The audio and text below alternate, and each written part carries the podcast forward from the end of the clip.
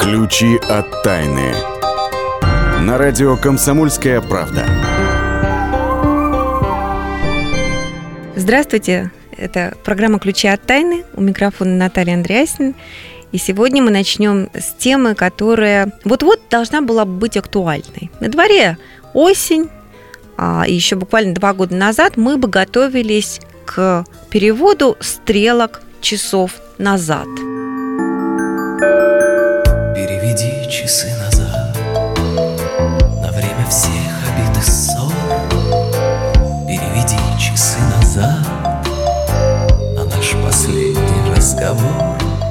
Но в этом году ничего подобного не предвидится, никакого перевода часов назад, никакого перевода вперед по весне.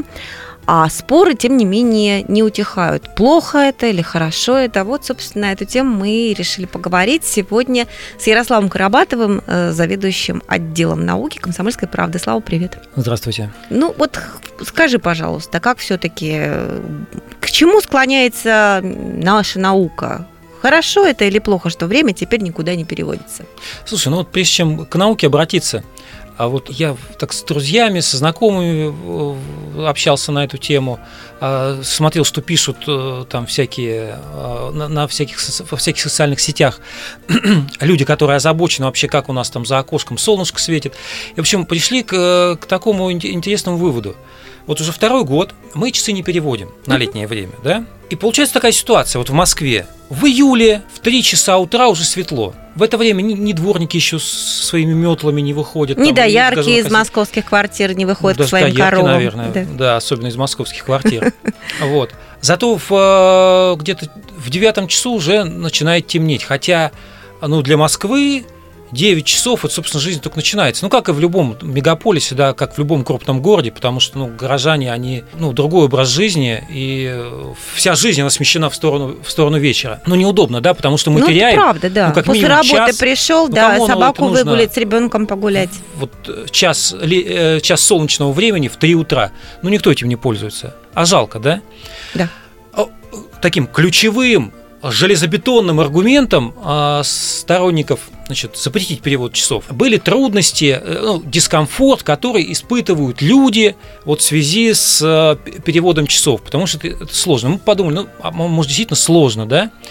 И, э, значит, опросили ряд экспертов. Вот среди них Васильевна Маркина, это один из крупнейших специалистов в хронобиологии, академик, профессор и так далее, и так Мгм. далее. А вот, ну, ну неудобно же, да, вот этот час времени терять. Казалось бы, все просто и понятно, давайте перенесем. Она говорит, понимаете, однозначного ответа нет, а потому что вот когда началась вот эта пляска, да, где-то в 80-е годы мы озаботились западным веянием, переносить, не переносить, ученые начали И изучать. именно тогда и Да. решили переносить время Да, в туда-сюда. 81 году В мы впервые 81 году. перешли. Мгм. Вот тогда ученые проводили исследования, разные группы, и пришли к совершенно противоположным, э, противоречивым выводам. Одни приводят данные, значит, вредно для здоровья, другие говорят, да ничего не вредно, потому что через 2 через 3 часа, ой, через 2 через 3 дня, значит, все эти, весь этот дискомфорт без остатка уходит. В чем причина? Оказалось, дело в том, что у людей, среди людей, достаточно много разных хронотипов. Ну, Я знаю сов и жаворонков. Вот я, например, сова, явно. Да, вот совы и Поэтому мне все- мы весной все знаем. очень тяжело, когда мы переводили время вперед. Мне было очень тяжело. Да, но дело в том, что, э, да, есть совы и жаворонки, но мы забываем, что основная часть э, на- нашего населения, населения любой страны, а, это есть голуби. еще какая-то основная часть? Это голуби. Да ты что? Это люди, которые, ну вот в, час, э, в отношении суточного ритма придерживаются каких-то средних значений. Да, вот жаворонки, да, они встают рано утром, если там жена жаворонок, она в 4-5 часов подскакивает, начинает там на кухне сковородками там греметь и все такое прочее. Думаешь, «Из- Зачем же я на ней женился? Вот.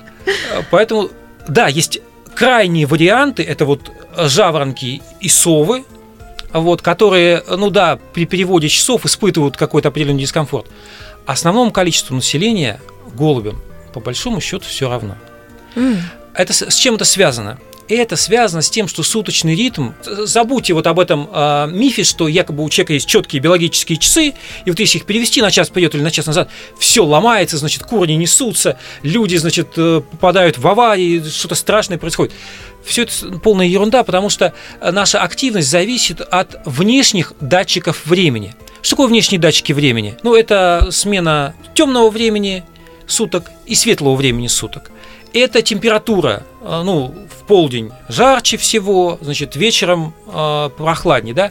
И вот на наше поведение в большей степени влияет не то, что там мы часы перевели, а вот эти показатели. Они естественным образом у человека меняются в течение года. Ну, согласись, да, что зимой, э, значит, Логично. Длинный, угу. длинная ночь, короткий день.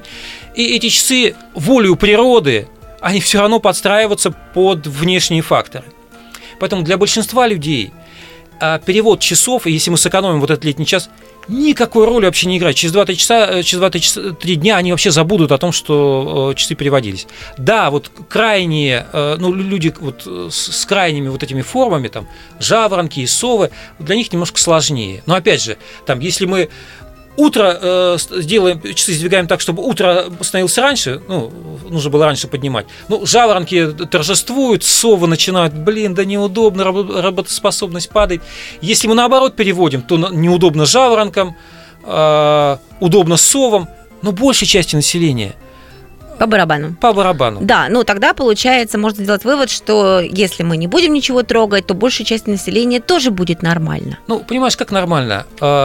Мне кажется, все-таки вот этот час э, э, светлого времени э, это, это полезно, а потому что ну, этим удлиняется, допустим, вечер, который ты можешь провести с семьей, там, погулять, погулять с ребенком на улице, вот. И кроме того, понимаешь, да, испытывали дискомфорт, потому что переводили там часы, допустим, в октябре.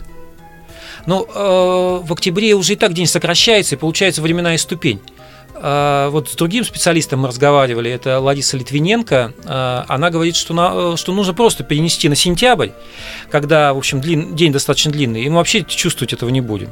Поэтому мне кажется, что вот этот час времени, а, ну, логично его перенести на вечер, то есть вернуть летнее время – вот, и все будут довольны, и большая часть людей не будет не испытывать никакого дискомфорта. В принципе, вопрос, получается, остается открытым для нас со Славой Карабатовым, а свои отклики вы можете оставить э, на эту тему на сайте в разделе «Наука». Слава написал очень большой, очень подробный материал со схемами, как это все выглядит, где плюсы, где минусы, так что, пожалуйста, добро пожаловать на сайт, высказывайтесь. Ну что ж, мы поговорили о влиянии, так сказать, часов на наше здоровье, но самое главное, что я точно знаю, что хорошо влияет на наше здоровье, это наша рубрика «Места силы», в которую мы отправляемся буквально через несколько минут после короткого перерыва. Ключи от тайны. Каждую субботу с 16 до 17 часов на радиостанции «Комсомольская правда» я, Леонид Альшанский, почетный адвокат России, веду передачу «Народный адвокат» и отвечаю на ваши вопросы по проблемам административного права, ГАИ, таможенник, пограничник, гражданского права, дачной амнистии, земельных отношений, обманы страховых компаний. Обо всем этом вы услышите в наших передачах каждую субботу с 16 до 17 часов. Ключи от тайны. На радио «Комсомольская правда». Я приветствую всех, кто присоединился к нам только что. Это «Ключи от тайны», и подбираем мы их вместе со мной, Наталья Андреасин. А сейчас в этой части программы отправляемся по местам силы. Места силы.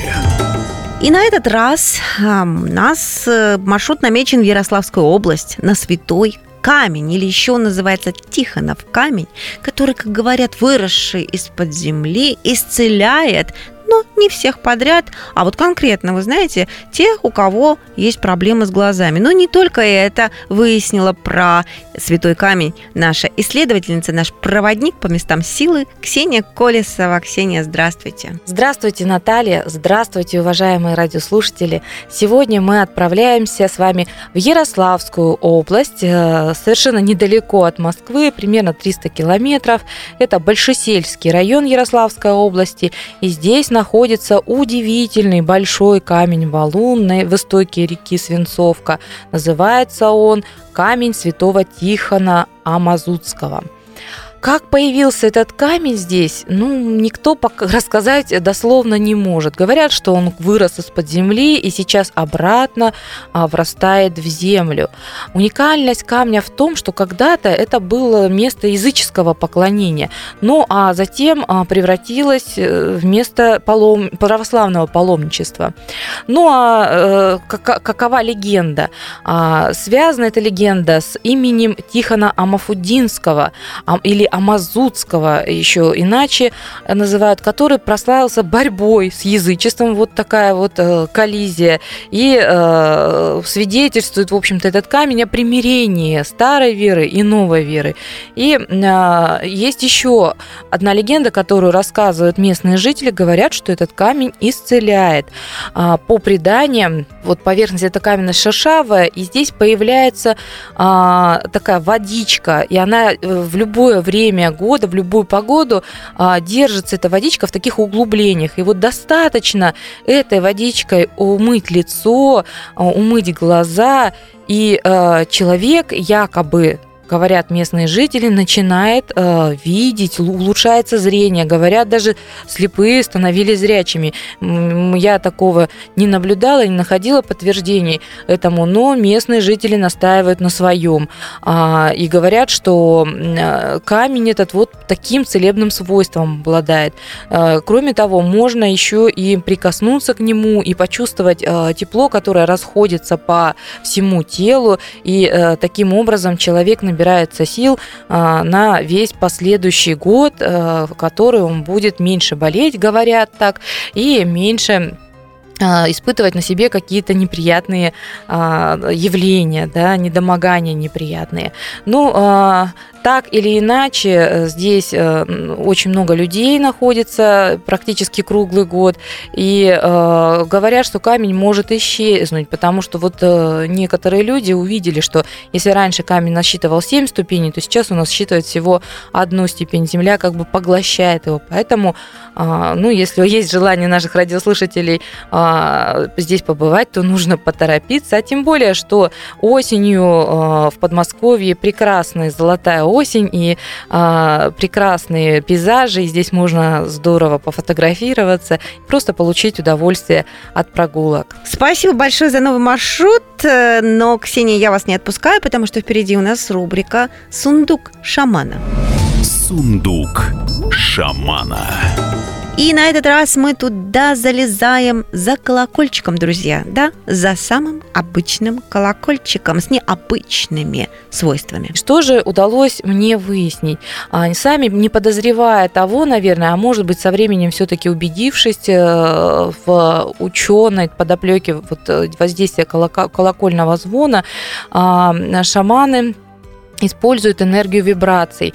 А, то есть, э, когда мы звоним в колокольчик, а, возникают определенные вибрации, которые соотносятся с энергиями человека, и человек как бы чувствует себя лучше, э, ему становится веселее, радостнее, и э, все плохое уходит. И вот многие даже врачи говорят о том, что хотя бы раз в год нужно послушать живой колокольный звон, чтобы почувствовать себя а, легче, чтобы почувствовать себя бодрее.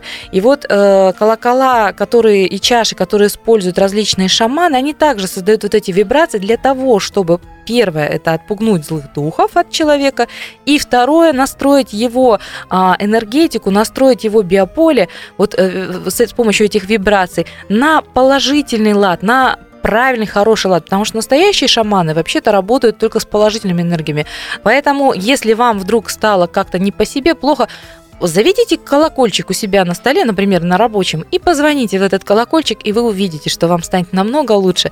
А уж что э, повлияло э, высшие силы или физика, вибрация, ну, каждый для себя определится сам, что э, ему ближе. А будьте здоровы и радостны. Большое спасибо. Ксения Колесова, наш проводник по местам силы, была с нами на связи, отправляется готовиться и подумать о том, что она нам расскажет в следующей нашей программе.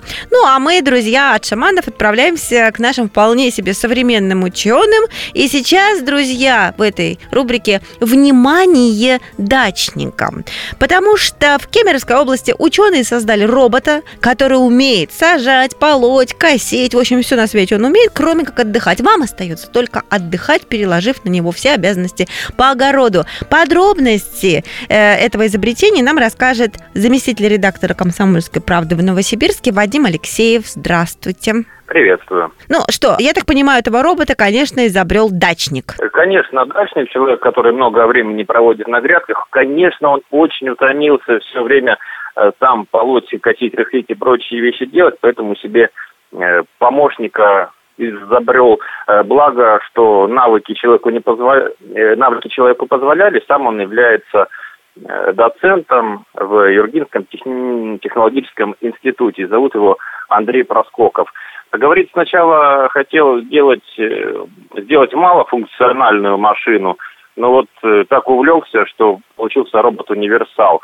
Представляет собой небольшую машинку на четырех колесах, э, плюс всевозможные сельскохозяйственные насадки, которые комплекс работы выполняют. Знаете, можно условно даже сравнить по технологичности с блендером.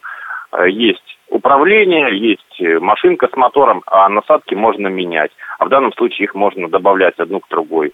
Робот-универсал. Ой, как это здорово. А Проскоков для себя только этого робота изобрел или будет каким-то образом продвигать его на рынок? Изобретал изначально для себя, хотя ему помогали и студенты, но поскольку игрушка, я так условно называю, получилась достаточно полезная, э, под этого робота уже выделили грант, и для того, чтобы э, максимально оборудовать одну машину, э, 400-500 тысяч рублей надо.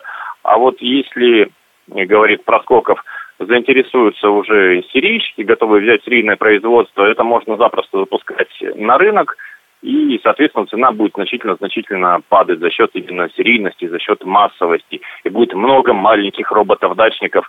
Э, Мы сможем, мы, люди, просто приезжать, чтобы пожарить шашлыки и отправить э, такую машинку, принести нам урожай, накопать редисочки, порвать лучку. Ой, как это было бы прекрасно. Ну что, я так понимаю, что для начала э, надо э, запустить его на какие-то большие сельхозполя. Остается только пожелать этим самым сельхозполям, чтобы там что-то начало расти э, в таких же больших количествах, как и некоторое время назад, чтобы робот был востребован. Большое спасибо, Вадим Алексеев следил за новым изобретением Кемеровской области, специально робот для дачников. Ну, а мы с вами сейчас прервемся ненадолго, и в следующей нашей части программы выясним, почему одиночество опасно для жизни. Ключи от тайны.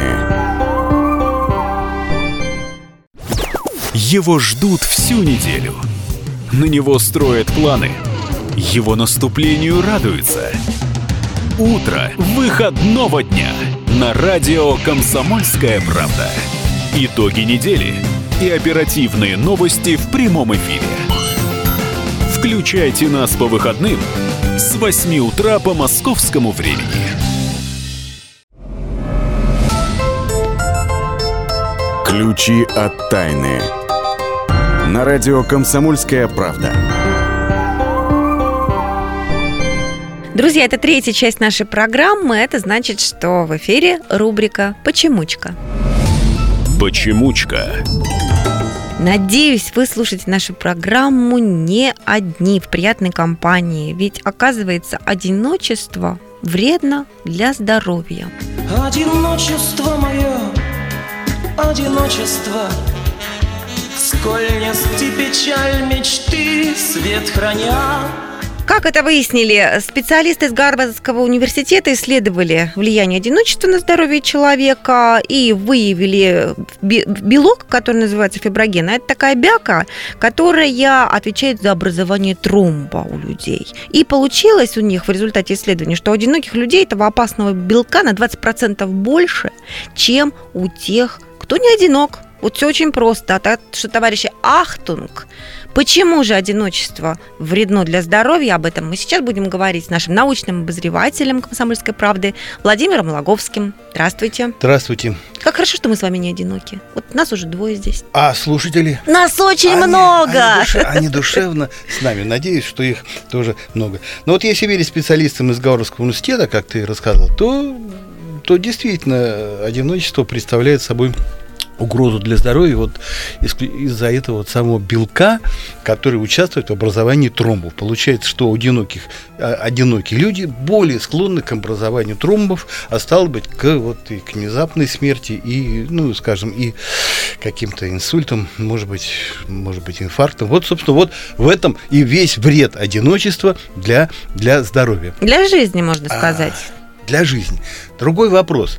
А, вот это повышенное количество белка образуется в результате того, что человек ведет одинокий образ жизни, или каким-то образом вот этот человек, скажем, от рождения предрасположен вести одинокий образ жизни, и ему, значит, а, как-то ну, не вдогонку, а в комплекте, что ли, с этим, а, а, с этой особенностью выда- выдается повышенное э, содержание вот этого, вот этого самого белка. Вопрос, вопрос спорный. Но то, что одни люди от рождения предрасположены хорошо переносить одиночество, а другие, наоборот, с трудом его переносят. И это не так давно доказали ученые из Пекинского э, университета.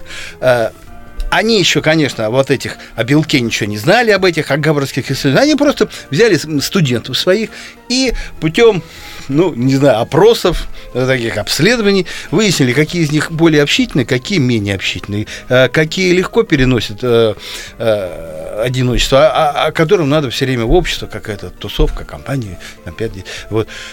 И потом заглянули к ним в гены. И вот выяснилось, что у э, есть такой ген 5NTA1, и оказывается, есть два его э, варианта.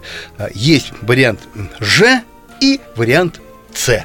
Вот у кого вариант Ж, те легко переносят одиночество. А у кого вариант С, те просто, ну, ну никак не могут э, одиночество переносить. Слушайте, так это говорит о том, что нам ничего с этим не сделать, получается, раз в нас сидят такие гены, то ген не вытравишь автогеном, как говорится. Думаю, да. И вот, э, ну знаешь, вот Робинзон Крузо.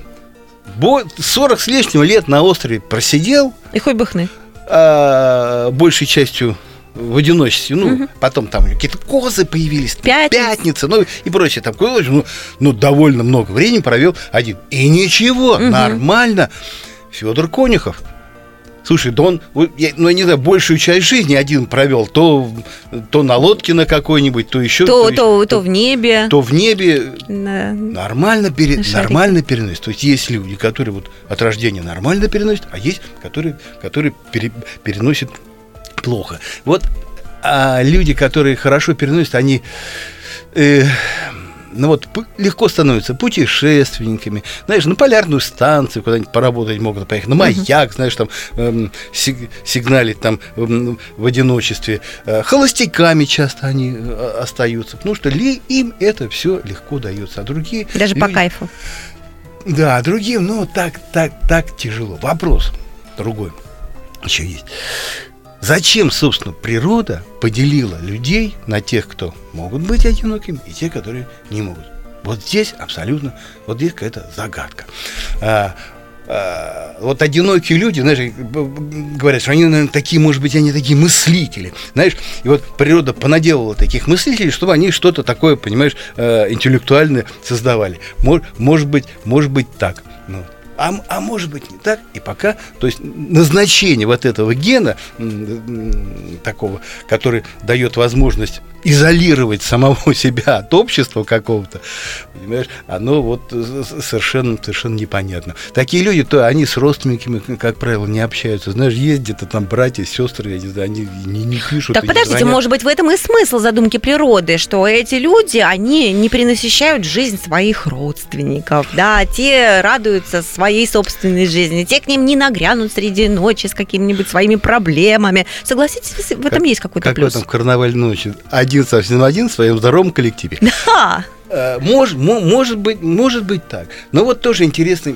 интересный момент. Сейчас одиночество переносить проще Почему? в наше современное время. Потому что появились Перед всякие, компьютером. всякие гаджеты, Мгм. в том числе и компьютеры, социальные сети. И ты уже, ты вроде как один, но к тебе вроде подключились, лайки ставят, там, я не знаю, что вы там, что вы там делаете в этих самых со- соцсетях, и вроде как не одни. И вот тоже эксперимент тоже поставили другие, э, другие ученые. Предложили людям провести хотя бы 15 минут в одиночестве, не пользуясь никакими гаджетами. Так.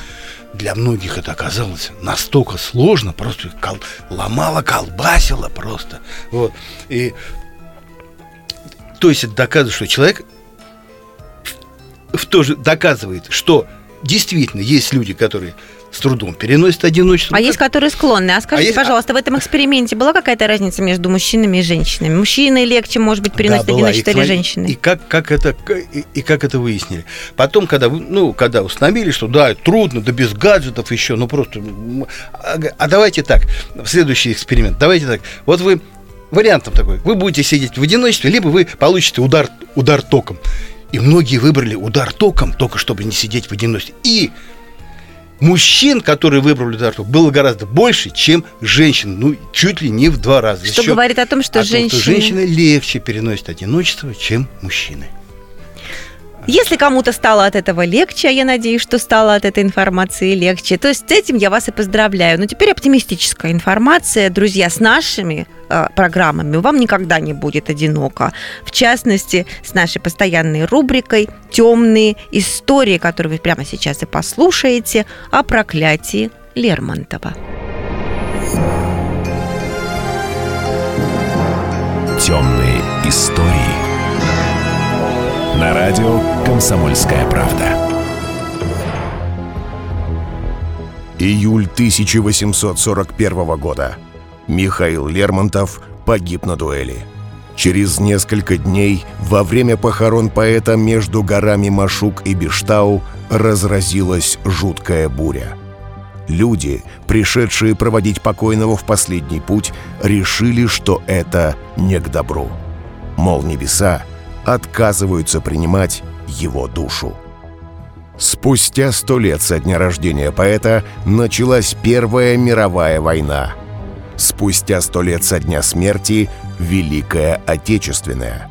А еще через полвека, в день 150-летия после гибели Лермонтова, распался Советский Союз. Первой мистическую загадку юбилеев поэта заметила Анна Ахматова – 14 октября 1964 года, в день снятия Никиты Хрущева, она ехала по Ленинграду на такси. Над Невой показался световой столб, превратившийся в крест. Ахматова прокомментировала. «Это Лермонтов. В его годовщины всегда что-то жуткое случается». С тех пор в обществе закрепилось устойчивое выражение «проклятие Лермонтова». Кроме того, начало финской войны в 1939 году совпало со 125-летием со дня рождения Лермонтова. А война в Афганистане, начавшаяся в 1979 году, со 165-летием со дня рождения поэта. Есть мнение, что дар предвидения Михаил унаследовал от своего предка, шотландского барда и предсказателя Томаса Лермонта – сам Лермонтов несколько раз точно предрекал сослуживцам гибель в бою. В стихотворении «Сон» описал собственную смерть на дуэли, а также предсказал Октябрьскую революцию, написав «Настанет год, России черный год, когда царей корона упадет». Ключи от тайны. Мы живем в горячее время. Войны, падение режимов, исчезновение стран. Предсказать заранее такое невозможно. Но увидеть, как на наших глазах меняется мир, реально. Путевые заметки нашего спецкора Дарьи Асламовой. Программу «Горячие точки». Слушайте по средам в 20.05 на радио «Комсомольская правда».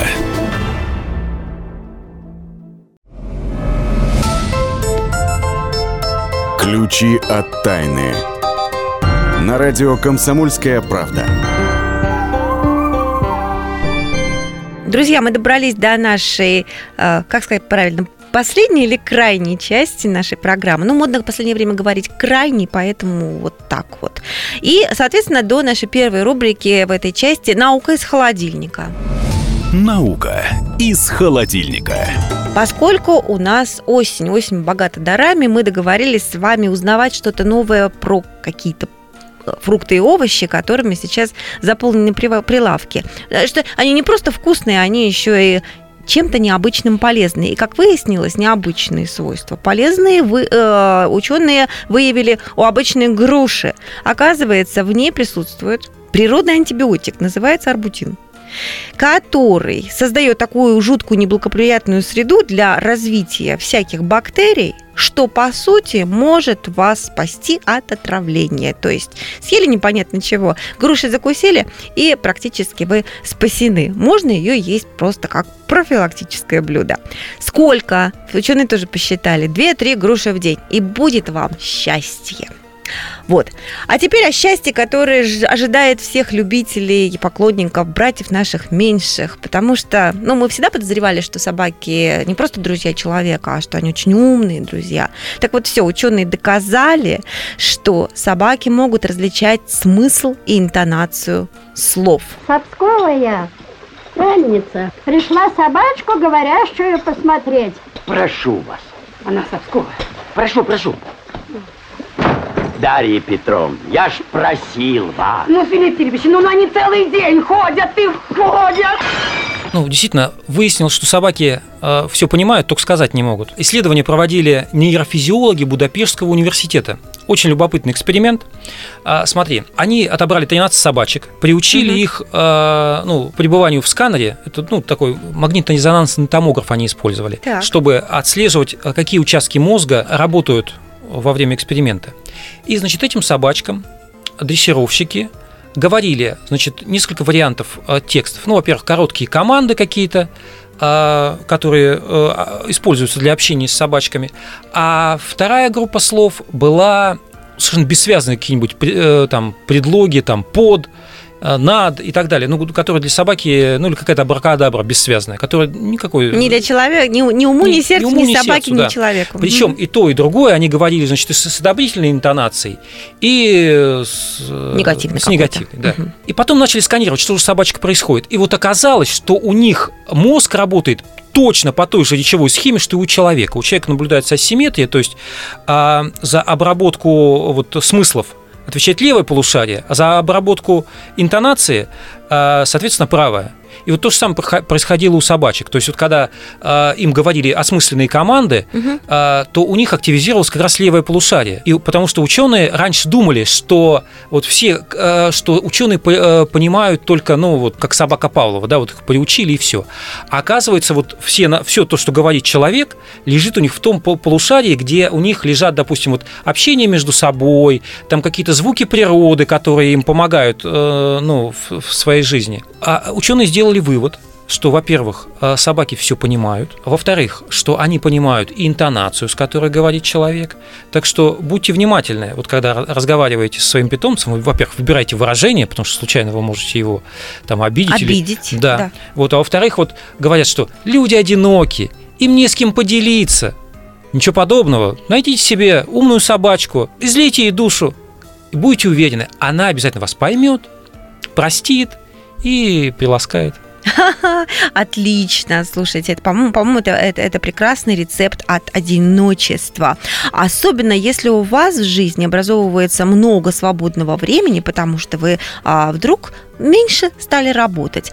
Это я к чему? К тому, что ученые выяснили, сколько должна длиться идеальная рабочая неделя, чтобы человек был счастлив. Слава, зажигай. Ну, 30 часов на самом деле. 30 часов. 30 часов. Если том, мы берем да. 5 рабочих дней, 30 разделить на 5, получается, друзья мои, мы должны работать по 6 часов в день. Даже Советский Союз отдыхает, тогда был 8-часовой рабочий день. Ну да, сейчас у нас 40-часовая, э, 40 рабочая неделя. Угу. Вот. И на самом деле, ну, мы находимся в серединке, потому что, допустим, вот вся э, передовая Европа, она работает гораздо меньше. Вот Нидерланды, вот недаром говорят, что вот у них э, и со счастьем все хорошо, и с производительностью труда, вот они работают 30 часов. Мгм. А финны 33, Франция 35, ну и так далее. Больше у нас работают китайцы.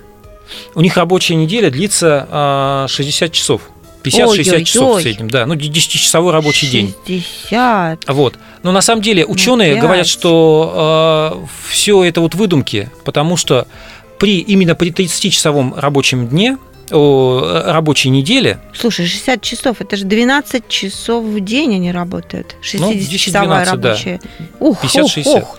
Ну, ну, Вот. ну, ну, ну. Так Мгм. вот, оказывается, что на самом деле, если ты работаешь э, 50-60 часов, то у тебя производительность труда падает. Вот самая пиковая производительность, когда человек ну, выдает максимум, Что по Китаю незаметно, что у них падает а их производительность. просто много. А, Просто их там, если миллиард человек выходит и начинает там пахать, пусть с небольшой производительностью, да, вот, но, но очень много, вот, то на гора выдается очень много угля, там, не знаю, молока, всего остального, вот. А если э, у нас народ э, не, так, не как у китайцев, да, да, надо беречь его. силы. Да, надо Ага. беречь силы, вот как, как европейцы. И вот ев- европейцы правы. Максимум, что человек может сделать, это только при 30-часовой рабочей неделе.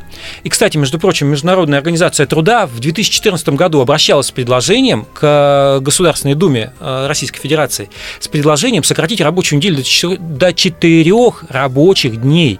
То есть получается примерно там сколько там, ну 30 32 часа, 4 по 8, если, да, 32 часа. Вот, ну в, при- в принципе примерно то же самое. И, и также они аргументировали, Ага. производительность труда увеличится и в конечном итоге будет произведено то, то же количество э, там товаров и услуг, э, что и при большой рабочей неделе, но при этом там здоровье, отдых, личная жизнь наладится и так далее, и так далее. Там столько всего хорошего. Вот у нас пока не решаются. Слово, да. А ты бы нашел чем заняться вот эти три э, Ух, от я бы выходных? такими делами занялся. Ну, Не буду говорить при радиослушателях. Ну что ж, а, а мы будем надеяться. А вдруг мы доживем до этого светлого времени? Хотя пока не дожили до этого светлого времени, мы, в принципе, конечно, готовы и, и, и на 30, и на 40, потому что мы любим свою работу, не правда ли, Слава? О, да, да, Да, надеюсь, слушают да. наши в этот момент наши работодатели. Да, конечно. Вот. И поскольку мы ее так любим, то мы стараемся и не болеть, потому что у нас много положительных эмоций. Но если у вас не хватает этих положительных эмоций, то мы вам сейчас подскажем, как реже болеть. Опять-таки ученые доказали, чтобы реже болеть, надо меньше врать. А, Исследования проводили а, ученые из университета Нотр-Дама, это Франция. Вот они собрали 110 человек в возрасте там, от 18 до 71 и дали задание, значит, в течение 10 недель половина участников э, эксперимента должна была говорить только правду и ничего кроме правды, а другая вести себя как обычно. Значит, ну, там где-то приврать, где-то там. Вот выяснили, во-первых, что в среднем человек врет 11 раз в неделю. Ну, не знаю, на- насколько Ты точ- реже, точно да? это цифра. Задумался. Мне кажется, я чаще. Ну, не то чтобы вру, ну, там, или не говорю всю правду, или, да, немножко преувеличиваю, да. После того, как, а, ну, во-первых, мне удалось, те, кто правдорубы, мне удалось до конца отказаться а, не врать, все-таки где-то раза три в неделю они врали, вот, а потом выяснилось, что показатели здоровья у них за это время улучшились, то есть перестало болеть горло, у кого оно болело, значит, меньше стало болеть голова и все такое прочее. Значит, ученые приводят цифры, а, и доказывают, если хотите, чтобы вы были здоровы, меньше врите, меньше лукавьте. Ну, можно что-то не договаривать, но, во всяком случае, врать не надо. Так что у вас есть э, выбор, допустим, приходите после работы, и вы можете, жена вам спрашивает, вас спрашивает, так что же вы делали-то, молодой человек? А вы можете выбрать, либо сказать, что с друзьями пиво пил, э, вы станете здоровее, но рискуете получить э, сковородкой по морде. Либо признаться и все равно получить сковородкой по морде. Вот, так что выбирайте сами. Э, Хорошо, да. Э, Значит, это был такой лайфхак о том, как э, вам улучшить свое здоровье. А сейчас будет напоследок лайфхак, совет, как улучшить свою память, потому что, оказывается, мелодии Битлз освежают память. Выяснили это английские ученые, проводили эксперимент на мужчинах и женщинах от 17 до 87 лет, включали музыку Битлз, и они вдруг вспоминали, что с ними происходило много-много лет назад, и даже запахи и звуки, которые соответствовали тому или иному моменту. Из чего ученые сделали очень интересный вывод, что поскольку к 2010 году у нас будет энное количество людей в возрасте за 60 лет, то вопрос о том, как э, делать, как, как э, сохранять память, э, будет очень актуальным. Так вот, нам поможет музыка. Пускай она поможет и вам буквально сейчас, не отходя от кассы, будем слушать Битлз «Назад в СССР», ну, с оттенком ностальгии. А, а мы с вами прощаемся на неделю. Ярослав Карабатов. И Наталья Андреасин. Счастливо. Всего доброго.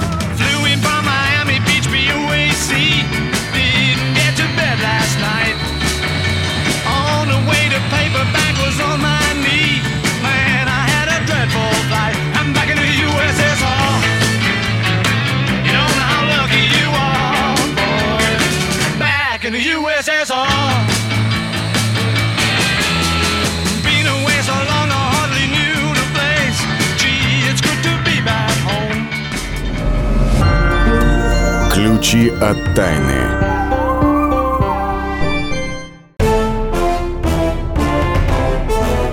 Товарищи солдаты и офицеры российской армии. Полковник Баронец разрешает обратиться. Звоните и задавайте накопившиеся вопросы. Угроза НАТО, жилье для военнослужащих и перевооружение России. Обо всем этом Виктор Баронец знает лучше других. Программу «Военный ревю» слушайте по будням с 5 вечера по московскому времени.